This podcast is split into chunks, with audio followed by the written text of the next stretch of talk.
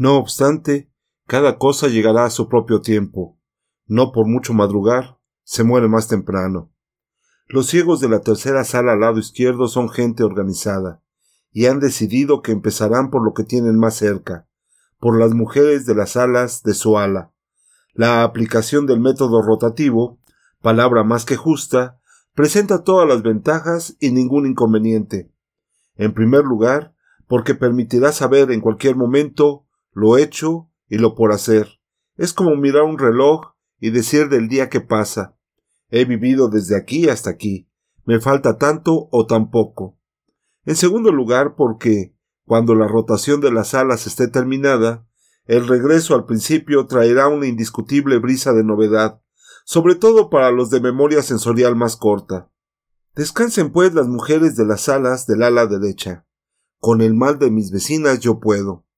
Palabras que ninguna pronunció pero que todas pensaron. En verdad aún está por nacer el primer ser humano desprovisto de esa segunda piel a la que llamamos egoísmo, mucho más dura que la otra, que por nada sangra. Hay que decir todavía que estas mujeres descansan doblemente. Así son los misterios del alma humana pues la amenaza de todos modos próxima de la humillación a que van a ser sometidas despertó y exacerbó dentro de cada sala apetitos sensuales que la convivencia había debilitado. Era como si los hombres estuviesen poniendo a las mujeres desesperadamente su marca antes de que se las llevasen. Era como si las mujeres quisieran llenar la memoria de sensaciones experimentadas voluntariamente para defenderse mejor de la agresión de aquellas que, pudiendo ser, rechazarían. Es inevitable preguntar, tomando como ejemplo la primera sala del lado derecho, cómo se resolvió la cuestión de la diferencia de cantidades de hombres y mujeres, descontando incluso a los incapaces del sexo masculino, que los hay, como debe de ser el caso del viejo de la venda negra en el ojo y de otros, desconocidos, viejos o jóvenes, que por esto o por lo demás allá no dijeron ni hicieron nada que interesara al relato. Se ha dicho que son siete las mujeres que hay en esta sala, incluyendo la ciega de los insomnios y aquella que nadie sabe quién es, y que las parejas normalmente constituidas solo son dos, lo que da una desequilibrada cantidad de hombres. El niño estrábico aún no cuenta. ¿Acaso haya en otras salas más mujeres que hombres? Pero una regla no escrita, que el uso hizo nacer y convirtió luego en ley, manda que todas las cuestiones se resuelvan dentro de las salas en que se hayan suscitado, a ejemplo de lo que enseñaban los antiguos, cuya sabiduría nunca nos cansaremos de loar. Fui a casa de la vecina, me avergoncé, volví a la mía, me remedié. Darán, pues, las mujeres de la primera sala al lado derecho remedio a las necesidades de los hombres que viven bajo su mismo techo, con excepción de la mujer del médico, a la que, Dios sabe por qué, nadie se atrevió a solicitar con palabras o con la mano tendida. Ya la mujer del primer ciego, después del paso al frente que había sido la abrupta respuesta al marido, hizo, aunque discretamente, igual que las otras, como ella misma había advertido. Hay, sin embargo, resistencias contra las cuales no puede ni razón ni sentimiento, como el caso de la chica de las gafas oscuras, a quien el dependiente de farmacia, por más que multiplicó los argumentos, por más que se deshizo en súplicas, no consiguió rendir, pagando así la falta de respeto que cometió al principio. Esta misma chica, entienda a las mujeres quien pueda, que es la más bonita de todas las que aquí se encuentran, la de mejor cuerpo, la más atractiva, la que todos desearon cuando corrió la voz de lo que valía, fue al fin, una de estas noches, a meterse por su propia voluntad en la cama del viejo de la venda negra, que la recibió como a lluvia de abril, y cumplió lo mejor que pudo, bastante bien para su edad, quedando así demostrado una vez más que las apariencias engañan, y que no es por el aspecto de la cara, por la presteza del cuerpo por lo que se conoce la fuerza del corazón. Toda la sala comprendió que había sido pura caridad lo que llevó a la chica de las gafas oscuras a ofrecerse al viejo de la venda negra. Pero hubo hombres, de los sensibles y soñadores, que habiendo gozado de ella, se pusieron a devanear, a pensar que no había mejor premio en este mundo que encontrarse un hombre tendido en su cama, solo, imaginando imposibles, y descubrir que una mujer acaba de levantar los cobertores muy despacio, y bajo ellos insinúa, rozando lentamente el cuerpo a lo largo del cuerpo, hasta quedarse quieta al fin, en silencio, a la espera de que el ardor de las sangres apacigüe el súbito temblor de la piel sobresaltada. Y todo esto por nada, solo porque ella lo quiso. Son fortunas que no andan por ahí al desbarato. A veces es preciso ser viejo y llevar una venda negra tapando una órbita definitivamente ciega. O quizá ciertas cosas es mejor dejarlas sin explicación, decir simplemente lo que ocurrió, no interrogar lo íntimo de las personas, como aquella vez que a la mujer del médico salió de la cama para ir a tapar al niño estrábico, que se había destapado. No se acostó inmediatamente. Apoyada en la pared del fondo, en el espacio estrecho entre las dos filas de camastros, miraba desesperada la puerta del otro extremo, aquella por la que había entrado un día que ya parecía distante y que no llevaba ahora a parte alguna. Así estaba cuando vio al marido levantarse, con los ojos fijos, como un sonámbulo, dirigiéndose a la cama de la chica de las gafas oscuras. No hizo un gesto para detenerlo. De pie, sin moverse, vio cómo él levantaba la manta y se acostaba después junto a ella, cómo la chica despertó y lo recibió sin protestas, cómo las dos bocas se buscaron y se encontraron, y después lo que tenía que pasar pasó, el placer de uno, el placer del otro, el placer de ambos. Los murmullos sofocados, ella dijo Doctor. Y esta palabra podía haber sido ridícula y no lo fue. Él dijo Perdón, no sé qué me ha pasado. Realmente teníamos razón. ¿Cómo podríamos nosotros, que apenas vemos, saber lo que ni él sabe? Acostados en el catre estrecho, no podían imaginar que estaban siendo observados. El médico seguro que sí. Súbitamente inquieto, ¿estaría durmiendo la mujer? se preguntó, andará por los corredores como todas las noches. Hizo un movimiento para volver a su cama, pero una voz dijo No te levantes, y una mano se posó en su pecho con la levedad de un pájaro. Iba él a hablar, quizá a repetir que no sabía lo que le había ocurrido, pero la voz dijo Lo comprenderé mejor si no dices nada. La chica de las gafas oscuras empezó a llorar. Qué desgraciados somos, murmuraba, y después también yo quise. También quise. El doctor no tiene la culpa. Calla, dijo suavemente la mujer del médico. Callémonos todos. Hay ocasiones en las que de nada sirven las palabras. Ojalá pudiera llorar yo también, decirlo todo con lágrimas, no tener que hablar para ser entendida. Se sentó al borde de la cama, tendió el brazo por encima de los dos cuerpos, como para ceñirlos en el mismo abrazo, e inclinándose hacia la chica de las gafas oscuras murmuró muy bajo a su oído Yo veo. La chica se quedó inmóvil, serena, solo perpleja porque no sentía ninguna sorpresa. Era como si lo supiese desde el primer día, y no hubiera querido decirlo en voz alta por ser un secreto que no le pertenecía. Volvió la cabeza un poco y susurró a su vez al oído de la mujer del médico. Lo sabía. No sé si estoy segura de que lo sabía, pero lo sabía. Es un secreto. No puedes decir nada a nadie. No se preocupe, no lo haré. Tengo confianza en ti. Puede tenerla. Preferiría morir a engañarla. Debes tratarme de tú. Eso no, no puedo. Murmuraban al oído, ahora una, ahora la otra, tocando con los labios el cabello, el lóbulo de la oreja, era un diálogo insignificante, era un diálogo profundo. Si pueden darse juntos estos contrarios, una pequeña charla cómplice que parecía no conocer el hombre acostado entre los dos, pero que lo envolvía en una lógica fuera del mundo de las ideas y de las realidades comunes. Luego, la mujer del médico le dijo al marido Puedes quedarte aquí un poco más si quieres. No, voy a nuestra cama. Entonces te ayudo. Se levantó para dejarle libre los movimientos. Contempló por un instante las dos cabezas ciegas, posadas lado a lado en la almohada sucia, las caras sucias también, el pelo enmarañado de los dos, solo los ojos resplandecían inútilmente.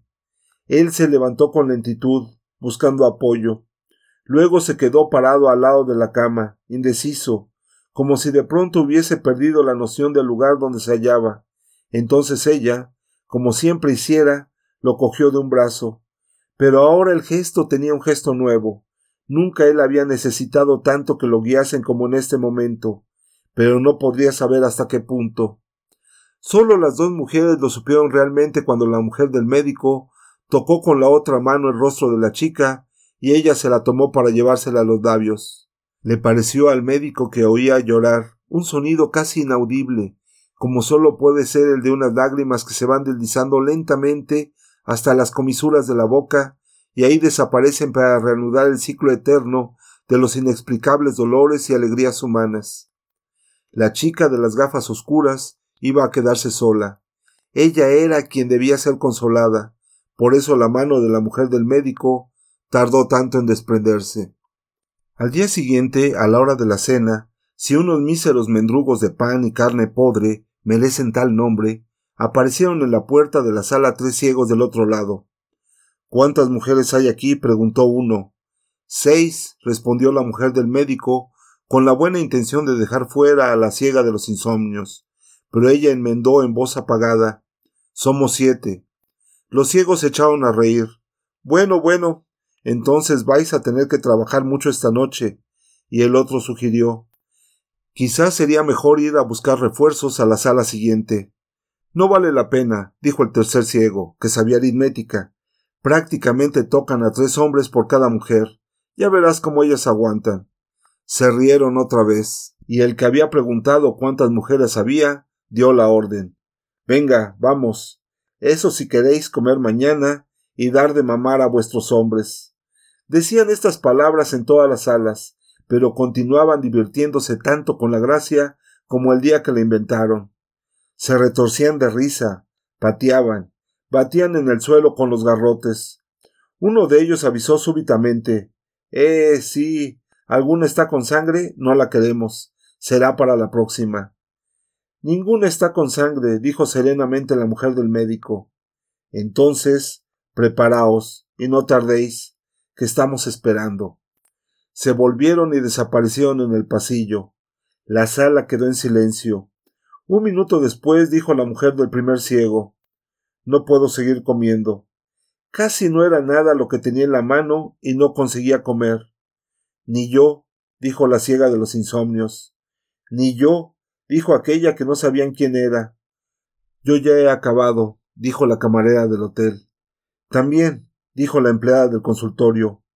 Yo vomitaré en la cara del primero que se acerque a mí, dijo la chica de las gafas oscuras. Estaban todas levantadas, trémulas y firmes. Entonces la mujer del médico dijo Voy delante. El primer ciego se tapó la cabeza con la manta, como si eso le sirviese de algo. Ciego ya estaba. El médico atrajo hacia él a su mujer y sin hablar le dio un rápido beso en la frente. ¿Qué más podía hacer él? A los otros hombres tanto les daba no tenían ni derechos ni obligaciones de marido sobre ninguna de las mujeres que salían. Por eso nadie podrá decirles cuerno consentidor es dos veces cuerno. La chica de las gafas oscuras se colocó detrás de la mujer del médico, luego, sucesivamente, la camarera del hotel, la empleada del consultorio, la mujer del primer ciego, aquella de quien nada se sabe, y al fin, la ciega de los insomnios una fila grotesca de mujeres malolientes, con las ropas inmundas y andrajosas. Parece imposible que la fuerza animal del sexo sea tan poderosa, hasta el punto de cegar el olfato, que es el más delicado de los sentidos. Siendo así que hay teólogos que dicen, aunque no con estas exactas palabras, que la mayor dificultad para poder vivir razonablemente en el infierno es el hedor que hay ahí. Lentamente, guiadas por la mujer del médico, cada una con la mano en el hombro de la siguiente, las mujeres empezaron a caminar. Iban todas descalzas porque no querían perder los zapatos en medio de las aflicciones y angustias por las que tendrían que pasar. Cuando llegaron al zaguán de entrada, la mujer del médico se encaminó hacia la puerta. Querría saber si aún había mundo. Al sentir el frescor del aire, la camarera del hotel recordó asustada No podemos salir. Los soldados están ahí afuera. Y la ciega de los insomnios dijo Más valdría. Al menos en un minuto estaríamos muertas. ¿Nosotras? preguntó la empleada del consultorio. No, todas, todas las que estamos aquí, al menos tendríamos la mejor de las razones para estar ciegas. Nunca había pronunciado tantas palabras seguidas desde que la trajeron. La mujer del médico dijo Vamos, solo quien tenga que morir morirá. La muerte escoge sin avisar. Pasaron la puerta que daba acceso al ala izquierda. Se metieron por los amplios corredores. Las mujeres de las dos primeras salas podrían, si quisieran, decirle lo que les esperaba, pero estaban encogidas en sus camas, como bestias apaleadas. Los hombres no se atrevían a tocarlas, ni siquiera intentaban acercarse a ellas porque empezaban a chillar. En el último corredor, allá al fondo, la mujer del médico vio a un ciego que estaba de centinela, como de costumbre. Debía de haber oído los pasos arrastrados. Dio el aviso. Ahí vienen. ahí vienen. De pronto salieron gritos, relinchos, carcajadas. Cuatro ciegos apartaron rápidamente la cama que servía de barrera a la entrada. Rápido, chicas, adentro, que estamos todos aquí como caballos. Vais a hartaros, decía uno. Los ciegos la rodearon intentaban palparlas, pero retrocedieron luego tropezando cuando el jefe, el que tenía la pistola, gritó El primero que elige soy yo, ya lo sabéis. Los ojos de aquellos hombres buscaban golosamente las mujeres.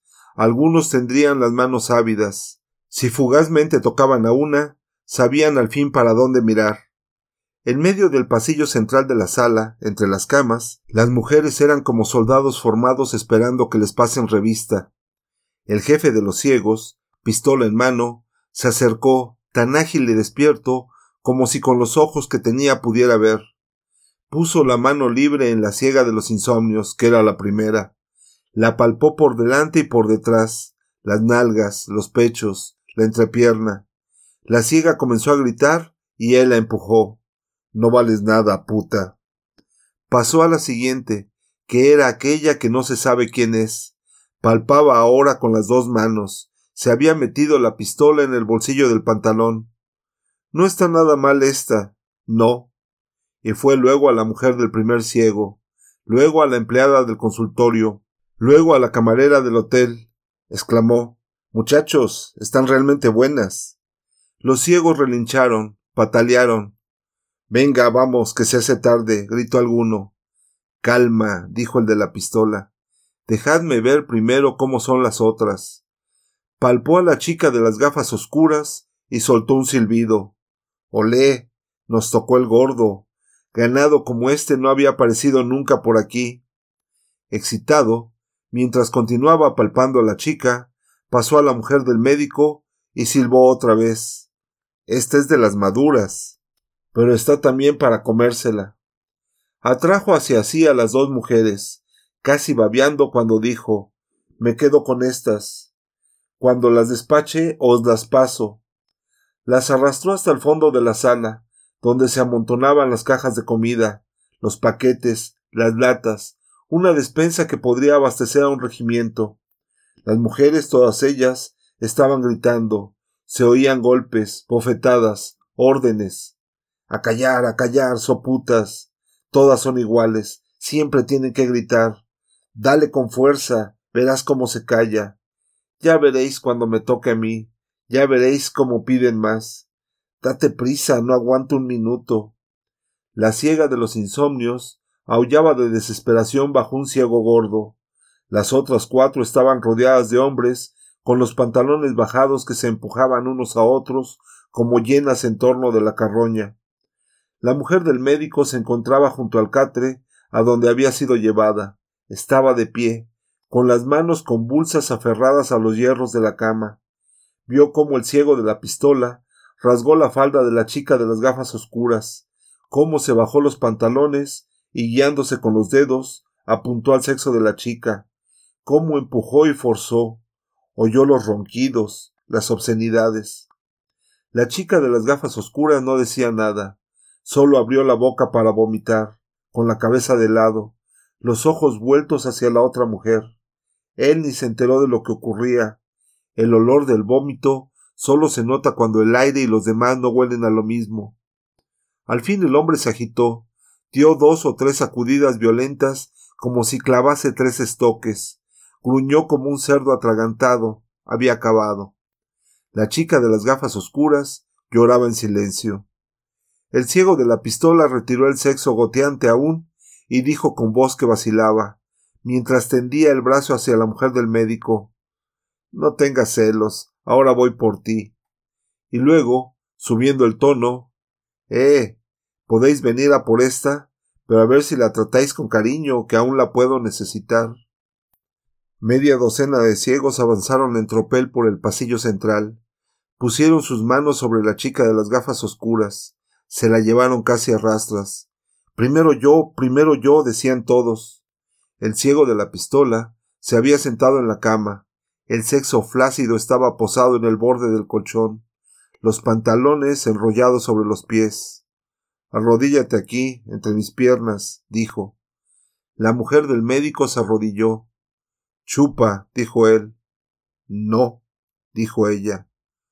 O chupas o te muelo a palos y te vas sin comida, dijo él. ¿No tienes miedo de que te la arranque de un mordisco? preguntó ella. Puedes intentarlo. Tengo las manos en tu cuello.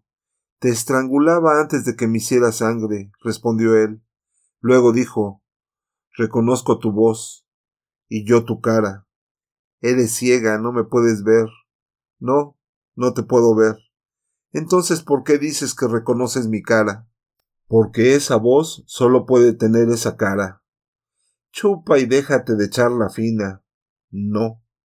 O chupas, o tu sala no verá nunca más una migaja de pan. Vas y les dices que si no comen es porque te negaste a chuparme, y luego vuelves para contarme qué ha pasado. La mujer del médico se inclinó hacia adelante, con la punta de los dedos de la mano derecha, cogió y alzó el sexo pegajoso del hombre, la mano izquierda se apoyó en el suelo, tocó los pantalones, tanteó, sintió la dureza metálica y fría de la pistola. Puedo matarlo, pensó. No podía. Con los pantalones así como estaban, enrollados sobre los pies, era imposible llegar al bolsillo donde se encontraba el arma. No lo puedo matar ahora, pensó. Avanzó la cabeza, abrió la boca, la cerró, cerró los ojos para no ver, empezó a chupar. Amanecía cuando los ciegos malvados dejaron ir a las mujeres. La ciega de los insomnios tuvo que ser llevada en brazos por sus compañeras, que apenas podían ellas mismas arrastrarse. Durante horas había pasado de hombre en hombre, de humillación en humillación, de ofensa en ofensa, todo lo que es posible hacerla a una mujer dejándola con vida. Ya sabéis, el pago es en especies. Decidles a los hombrecitos que vengan por la sopa boba. Las escarneció aún más al despedirlas el ciego de la pistola, y añadió, chocarrero, hasta la vista, chicas, e iros preparando para la próxima sesión. Los otros ciegos repitieron más o menos a coro, hasta la vista. Algunos dijeron chicas, otros dijeron putas, pero se les notaba la fatiga en la escasa convicción de las voces. Sordas, ciegas, calladas, a tumbos, solo con la voluntad suficiente para no dejar la mano de la que llevaban delante, la mano, no el hombro, como cuando vinieron. Ninguna podría responder si le preguntasen ¿Por qué vais con las manos cogidas? Ocurrió así. Hay gestos para los que no se puede encontrar una explicación fácil. A veces ni la difícil se encuentra. Cuando atravesaron el zaguán, la mujer del médico miró hacia allá afuera. Ahí estaban los soldados. Había también un camión que estaría distribuyendo la comida por las cuarentenas. En aquel preciso instante, la ciega de los insomnios cayó, literalmente, como si le hubiesen cegado las piernas de un tajo. También el corazón se le fue abajo. Ni acabó la sístole que había iniciado. Al fin sabemos por qué esta ciega no conseguía dormir. Ahora dormirá. No la despertemos. Está muerta, dijo la mujer del médico y su voz no tenía ninguna expresión. Si era posible que una voz así, tan muerta como la palabra que había dicho, saliera de una boca viva. Levantó en brazos el cuerpo repentinamente descoyuntado, las piernas ensangrentadas, el vientre torturado, los pobres senos descubiertos, marcados con furia, una mordedura en el hombro. Este es el retrato de mi cuerpo, pensó, el retrato del cuerpo de cuantas aquí vamos. Entre estos insultos y nuestros dolores no hay más que una diferencia. Nosotras, por ahora, todavía estamos vivas.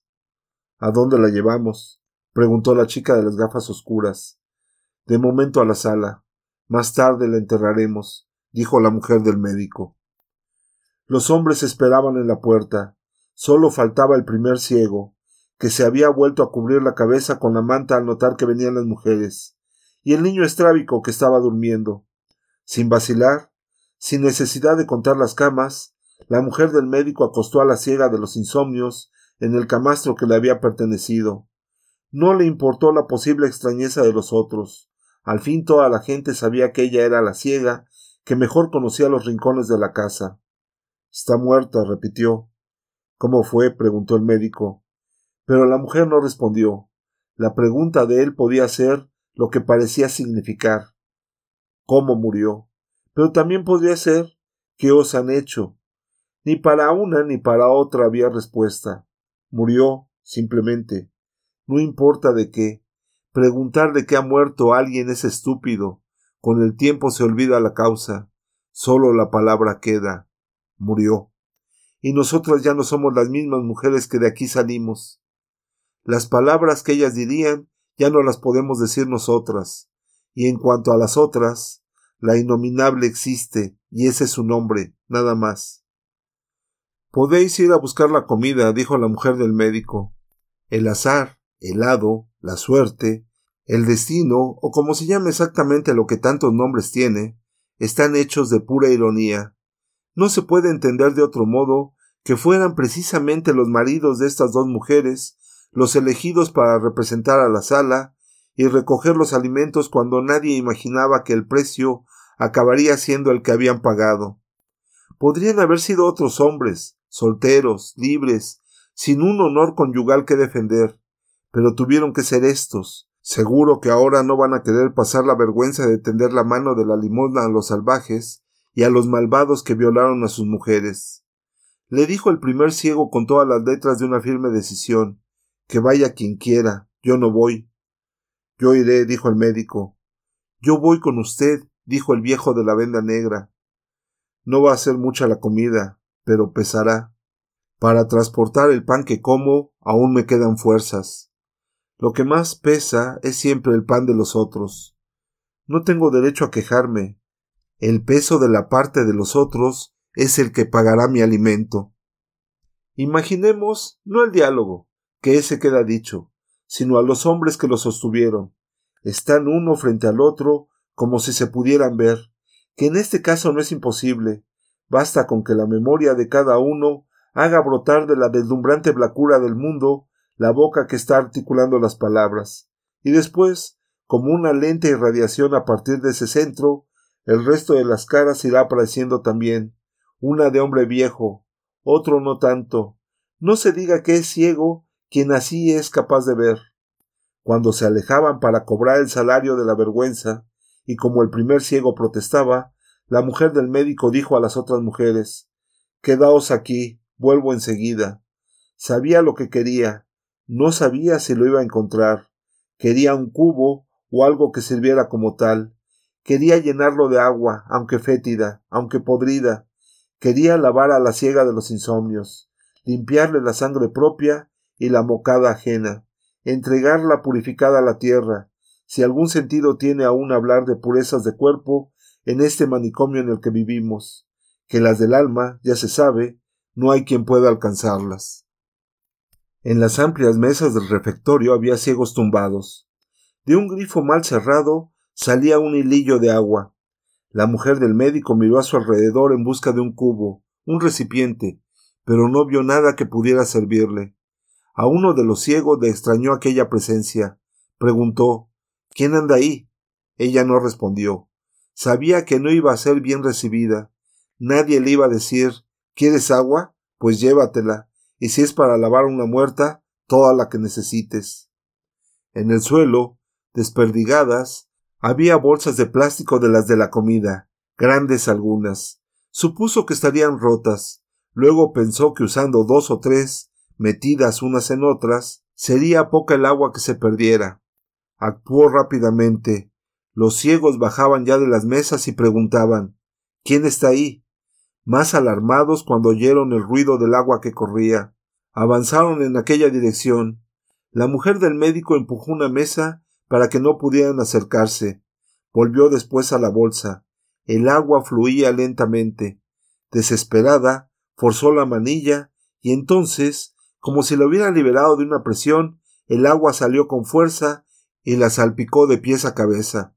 Los ciegos se asustaron y retrocedieron.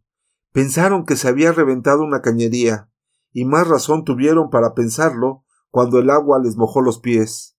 No podían saber que fue derramada por el extraño que había entrado, porque la mujer comprendiera que no podría con tanto peso. Retorció y anudó la boca de la bolsa, se la echó a cuestas y como pudo salió corriendo de ahí. Cuando el médico y el viejo de la venda entraron en la sala con la comida, no vieron, no podían ver, a siete mujeres desnudas, la ciega de los insomnios, tendida en la cama, limpia como en su vida lo había estado, mientras otra mujer lavaba, una tras otra, a sus compañeras, y después a sí misma.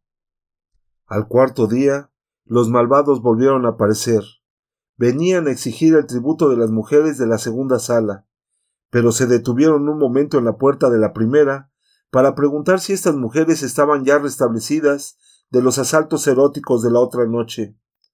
Una buena noche, sí, señor, exclamó uno, relamiéndose, y el otro confirmó. Estas siete valían por catorce. Claro que una no era gran cosa, pero en aquel follón ni se notaba. Tienen suerte estos, si son lo bastante hombres para ellas. Mejor que no lo sean, Así llegan con más ganas.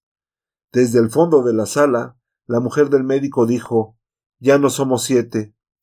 ¿Ha escapado alguna? preguntó riéndose uno de los del grupo. No ha escapado, ha muerto. Diablo. Vas a tener que trabajar más la próxima vez. No se ha perdido mucho, no era gran cosa, dijo la mujer del médico. Desconcertados, los mensajeros no acertaron a responder. Les parecía indecente lo que acababan de oír. Alguno incluso llegó a pensar que al fin y al cabo las mujeres son todas unas cabras. Qué falta de respeto. Hablar de una tía en esos términos, solo porque no tenía las tetas en su sitio y era escurrida de nalgas. La mujer del médico los miraba, parados en la entrada de la sala, indecisos, moviéndose como muñecos mecánicos. Los reconocía. Había sido violada por los tres. Al fin, uno de ellos golpeó con el palo en el suelo. Venga, vámonos, dijo. Y los golpes y las advertencias. Fuera, apartaos, fuera, somos nosotros. Fueron alejándose a lo largo del corredor. Luego hubo un silencio. Después, rumores confusos. Las mujeres de la sala segunda estaban recibiendo la orden de presentarse acabada la cena. Sonaron de nuevo los golpes de los garrotes en el suelo. Fuera, fuera, apartaos. Los bultos de los tres ciegos pasaron el umbral de la puerta. Desaparecieron. La mujer del médico, que antes había estado contándole una historia al niño estrábico, levantó el brazo y sin ruido cogió las tijeras del clavo. Le dijo al niño Luego te cuento lo que falta. Nadie de la sala le preguntó por qué había hablado de la mujer de los insomnios con aquel desdén. Pasado algún tiempo, se descalzó y le dijo al marido No tardo, vuelvo enseguida. Se encaminó hacia la puerta, ahí se detuvo y esperó. Diez minutos después aparecieron en el corredor las mujeres de la segunda sala. Eran quince. Algunas iban llorando. No venían en fila, sino en grupos unidos unos a otros por tiras de paño. Por el aspecto parecían desgarradas de una manta. Cuando acabaron de pasar, la mujer del médico la siguió. Ninguna de ellas se dio cuenta de que llevaban compañía. Sabían lo que les esperaba. La noticia de las humillaciones no era secreto para nadie. Ni había en estos vejámenes nada nuevo. Seguro que el mundo comenzó así. Lo que las aterrorizaba no era tanto la violación como la orgía, la desvergüenza, la previsión de una noche terrible, quince mujeres despatarradas por las camas y el suelo, los hombres yendo de una a otra, jadeando como puercos. Lo peor será si siento placer, pensaba una de las mujeres. Cuando entraron en el corredor que llevaba a la sala de destino, el ciego de guardia dio la voz de alerta. Ya las oigo, ahí vienen. La cama que servía de cancela fue apartada rápidamente. Las mujeres entraron una a una. Vaya, son muchas, exclamó el ciego de la contabilidad e iba numerándolas con entusiasmo. Once, doce, trece, catorce, quince. Son quince. Se lanzó sobre la última, metiéndole las manos voraces por debajo de la falda. Esta es mía, está buenísima, decía. Habían dejado de pasar revista, de hacer la evaluación previa de las dotes físicas de las mujeres. Realmente, si estaban todas condenadas a pasar por lo mismo, no valía la pena gastar el tiempo enfriando la conscupiscencia con selecciones de alturas y medidas de pecho y caderas. Las iban llevando a las camas, las desnudaban a tirones. Enseguida se oyeron los llantos acostumbrados, las súplicas, las voces implorantes, pero las respuestas, cuando las había, no variaban. Si quieres comer, tienes que abrir las piernas. Y las abrían. Algunas les ordenaban que usasen la boca, como aquella que estaba en cuclillas entre las rodillas del jefe de los malvados. Esa no decía nada. La mujer del médico entró en la sala. Se deslizó lentamente entre las camas. No era necesaria tanta prudencia. Nadie la oiría aunque viniera con suecos. Y si en medio del barullo algún ciego la toca y se da cuenta de que se trata de una mujer, lo peor que le puede ocurrir es que tenga que unirse a las otras. En una situación como esta, no es fácil notar la diferencia entre quince y dieciséis. La cama del jefe de los malvados seguía en el fondo de la sala, donde se amontonaban las cajas de comida. Los camastros cercanos habían sido retirados. Al hombre le gustaba revolcarse a sus anchas, sin tener que tropezar con los vecinos. Iba a ser fácil matarlo. Mientras avanzaba por el pasillo central, la mujer del médico observaba los movimientos de aquel a quien no tardaría en matar, cómo el placer le hacía inclinar la cabeza hacia atrás, era como si le ofreciera el cuello. Despacio, la mujer del médico se aproximó, dio la vuelta a la cama y se colocó detrás de él. La ciega continuaba su trabajo. La mano levantó lentamente las tijeras, las hojas un poco separadas, para penetrar como dos puñales.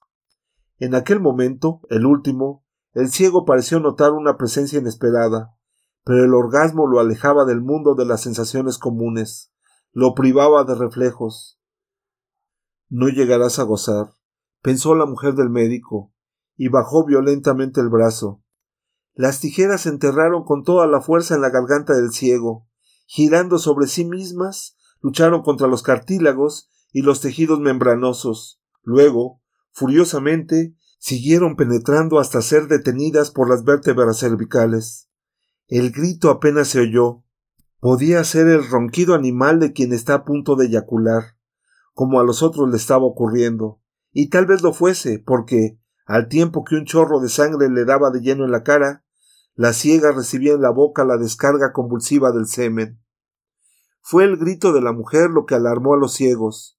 De gritos tenían experiencia sobrada, pero este no era como los otros. La ciega gritaba, sin entender lo que estaba ocurriendo, pero gritaba ¿de dónde viene esta sangre? Probablemente, sin saber cómo, había hecho lo que por un momento pensó, arrancarle el pene a dentelladas. Los ciegos dejaron a las mujeres, avanzaban a tientas. ¿Qué pasa? ¿Por qué gritas de ese modo? preguntaba. Pero ahora la ciega tenía una mano sobre la boca. Alguien le decía al oído Cállate. Y luego notó que la empujaban suavemente hacia atrás. No digas nada. Era una voz de mujer, y esto la tranquilizó. Si tanto se puede decir en semejante situación. El ciego contable venía adelante. Fue el primero en tocar el cuerpo que había caído atravesado en la cama, en recorrerlo con las manos. Está muerto, dijo al cabo de un momento. La cabeza colgaba hacia el otro lado del camastro y la sangre seguía fluyendo a borbotones. Lo han matado, dijo. Los ciegos parecían aturdidos, no podían creer lo que oían. ¿Que lo han matado? ¿Cómo? ¿Quién? Le han hecho una herida enorme en la garganta. Habrá sido la puta de mierda que estaba con él. Tenemos que atraparla. Se movieron otra vez los ciegos, más despacio ahora, como si tuvieran miedo de ir al encuentro del arma que había matado a su jefe. No podían ver que el ciego de la contabilidad metía precipitadamente las manos en los bolsillos del muerto. Encontraba la pistola y una bolsita de plástico con media docena de cartuchos. La atención de todos se vio distraída súbitamente por el alarido de las mujeres, ya puestas en pie, presas del pánico, queriendo salir de ahí, pero algunas habían perdido la noción de dónde estaba la puerta de la sala. Fueron en dirección equivocada y tropezaron con los ciegos. Estos creyeron que los atacaban. Entonces la confusión de cuerpos alcanzó el delirio. Quieta, al fondo, la mujer del médico esperaba la ocasión para escapar. Mantenía a la ciega firmemente agarrada. Con la otra mano empuñaba las tijeras, dispuesta a apuñalar al primer hombre que se acercara. De momento, aquel espacio libre la favorecía, pero sabía que no podía estar mucho tiempo ahí. Algunas mujeres consiguieron dar con la puerta, otras luchaban por liberarse de las manos que la sujetaban. Alguna intentaba estrangular al enemigo y añadir un muerto a otro muerto. El ciego contable gritó a los suyos con autoridad Calma, calma. Vamos a resolver esto y con intención de hacer la orden más acuciante, disparó un tiro al aire. El resultado fue precisamente el contrario. Sorprendidos al ver que la pistola ya estaba en otras manos y que, en consecuencia, iban a tener un nuevo jefe, los ciegos dejaron de luchar con las ciegas, desistieron de su intento de dominarlas, uno de ellos había incluso desistido de todo porque acababa de ser estrangulado. Fue entonces cuando la mujer del médico decidió avanzar. Dando golpes a diestro y siniestro, se fue abriendo camino. Ahora eran los ciegos quienes gritaban, se atropellaban, pasaban unos sobre otros. Quien tuviera ojos para ver, comprobaría que, comparada con esta, la primera confusión era solo un juego. La mujer del médico no quería matar, Solo quería salir y lo más rápido posible. Sobre todo, no dejar detrás ninguna ciega. Probablemente ese no va a sobrevivir, pensó cuando clavó las tijeras en un pecho. Se oyó otro tiro. Vamos, vamos, decía la mujer del médico, empujando ante ella a las ciegas que encontraba en su camino. Las ayudaba a levantarse y repetía Rápido, rápido.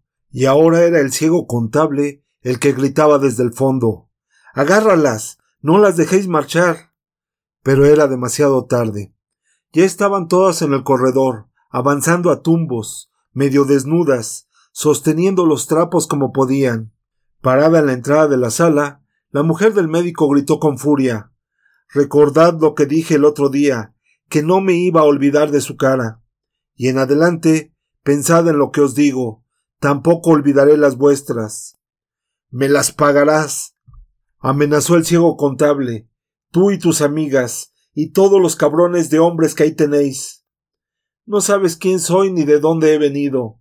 Eres de la primera sala del otro lado, dijo uno de los que habían ido a llamar a las mujeres, y el ciego de las cuentas añadió La voz no engaña. Basta que pronuncies una palabra junto a mí y estarás muerta. El otro también dijo eso, y ahí lo tienes. Pero yo no soy un ciego como ellos como vosotros.